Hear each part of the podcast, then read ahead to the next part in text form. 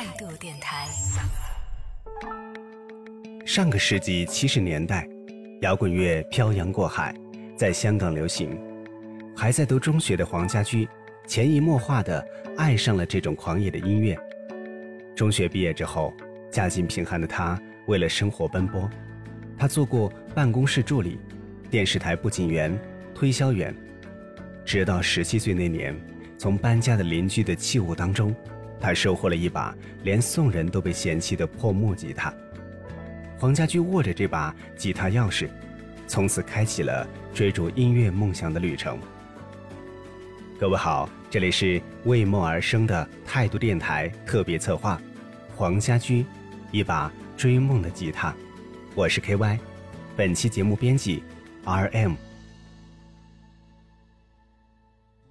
黄家驹虽然没有专业的老师指导，没有专业的课程学习，但有的却是不停不停的练习。练习的过程，无论是对自己还是对别人，都是艰苦煎熬的。从木吉他到电吉他，从个人练习到最后的乐队一起练习。震耳欲聋的噪音，黄家驹的练习受到了家人和邻居强烈的谴责。到后来，在乐队集训的房子里，Beyond 乐队每天的练习更是惹得邻居们不胜其扰。从指责到谩骂、报警，最后搬家，Beyond 乐队竟然熬走了那栋楼的大部分邻居。吉他在有些人的手中是摆设，是工具，是成名之后被遗忘的木头；而在黄家驹这里，手上的这把吉他是朋友，是表达情感的话筒，是映射生活的一面镜子，是召唤美好的魔法棒，有时还是对抗世间不公的武器，更是砥砺前行的支撑。他甚至已经和吉他合为一体。这把追梦的吉他。不停向着音乐梦想的最高殿堂努力奔跑着。黄家驹的这把吉他有大爱，有小爱，更多的是真诚。他创作歌曲当中有呼唤爱与和平的《阿玛尼》，纪念前南非总统曼德拉的光辉岁月，有歌颂母亲的《真的爱你》，有时会感受颓废，唱出无尽空虚。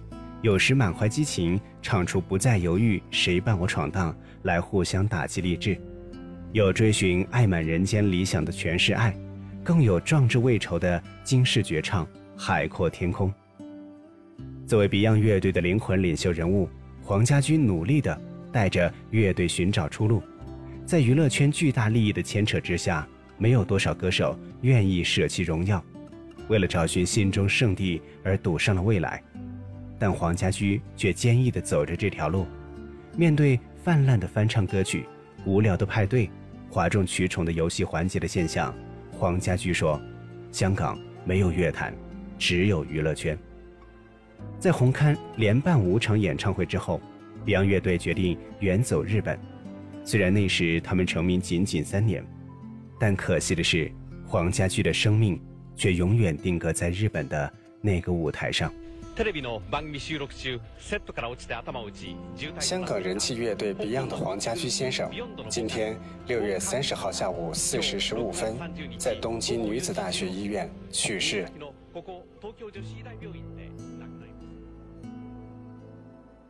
那么，这把追梦的吉他从此停下脚步了吗？并没有。只要还有人听 Beyond 的歌，只要还有人哼唱着 Beyond 那些经典旋律。黄家驹的音乐精神仍然会鼓励着一代又一代热爱音乐的追梦人前行。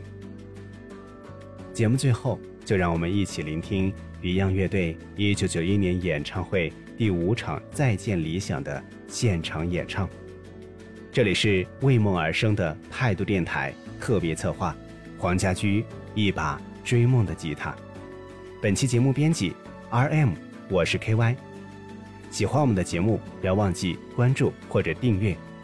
我们下期节目再会。